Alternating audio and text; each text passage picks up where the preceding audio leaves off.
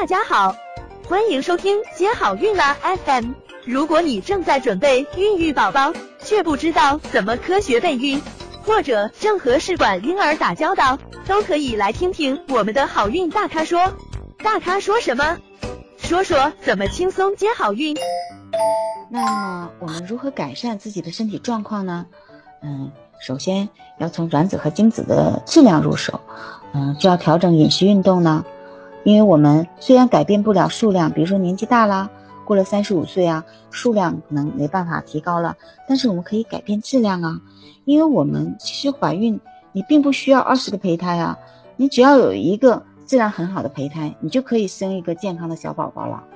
嗯，还有一个我们能改善的就是子宫的情况，你说内膜的形态呀、厚度啊、子宫的内环境啊、你的子宫的血液循环呢。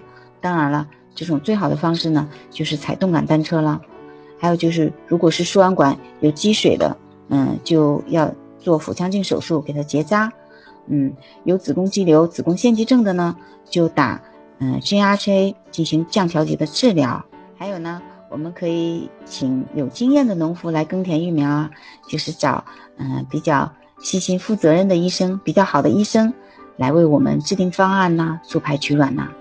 嗯，还有就是我们要完善检查。可能你做了很多检查，但是你没有仔细寻找到哪些嗯是不利的因素，所以呢，嗯，还是经过如果是试管婴儿失败了，还是要和你的主诊医生呢坐下来好好的聊一聊，我们总结一下到底哪个地方能改善的。